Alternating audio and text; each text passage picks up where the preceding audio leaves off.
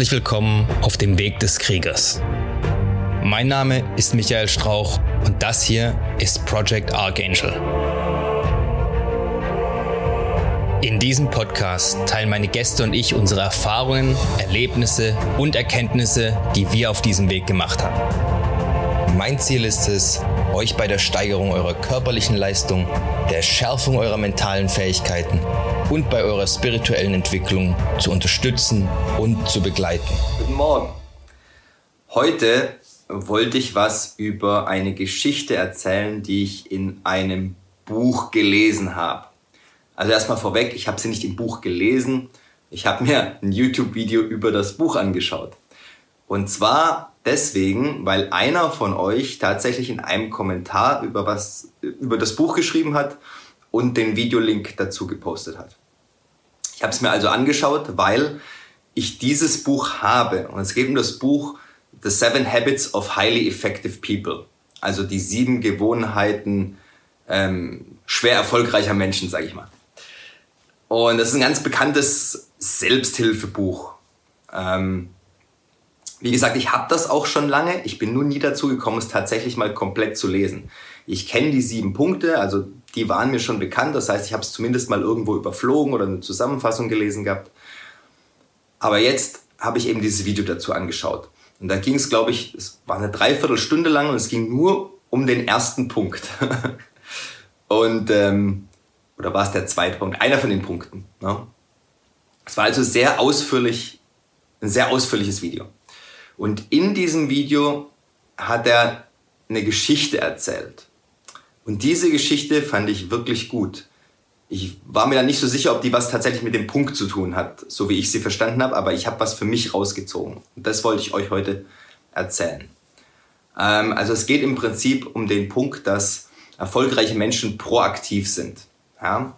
Das heißt, sie warten nicht darauf, dass andere irgendwas tun und sie darauf reagieren, also reaktiv sind, sondern sie, you make shit happen. Ja? Du fängst an, Dinge zu tun. Von dir aus. Und da hat er eine Geschichte erzählt von einem Farmer. Der Farmer war auf seinem, auf seinem Feld, hat da gearbeitet und dann ist er von einer Klapperschlange gebissen worden, in die Hand. So. Und jetzt gab es zwei Möglichkeiten zu reagieren.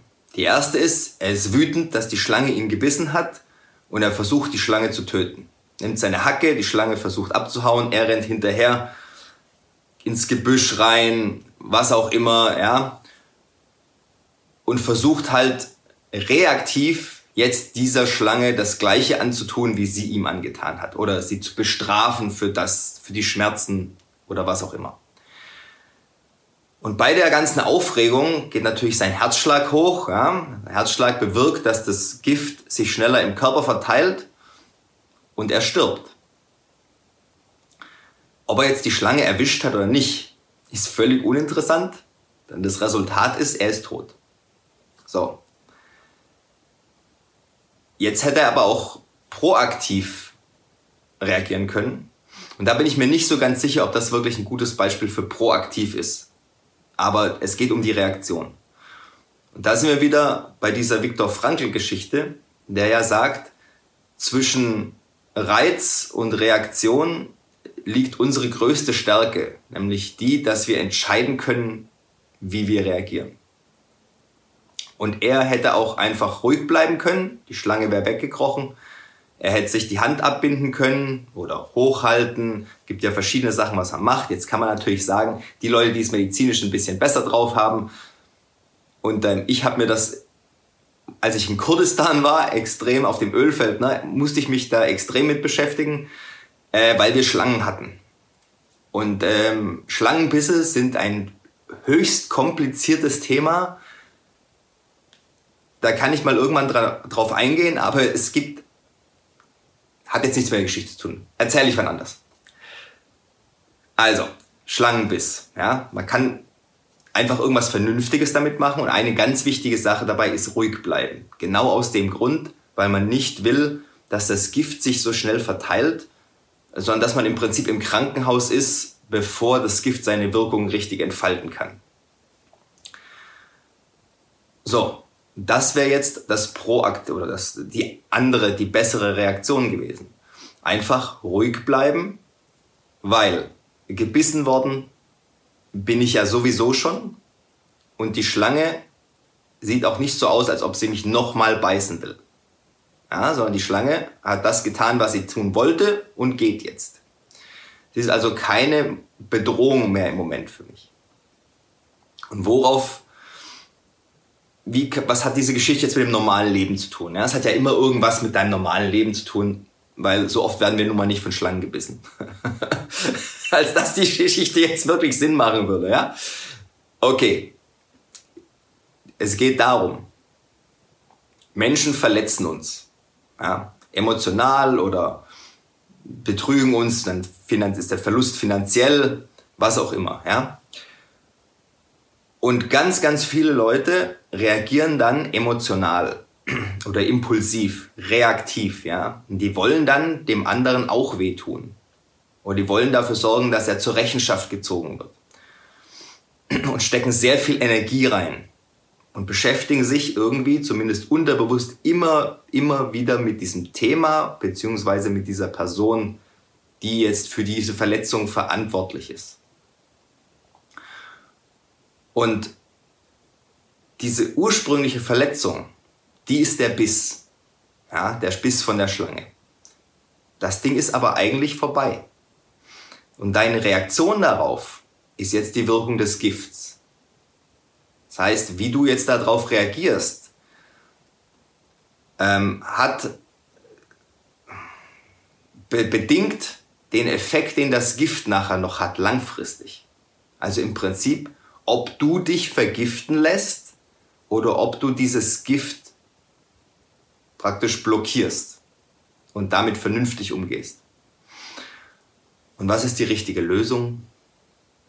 Nachdem wir nicht wollen, dass wir am Gift sterben oder das Gift irgendeinen permanenten Schaden auslöst, ignorieren wir die Schlange.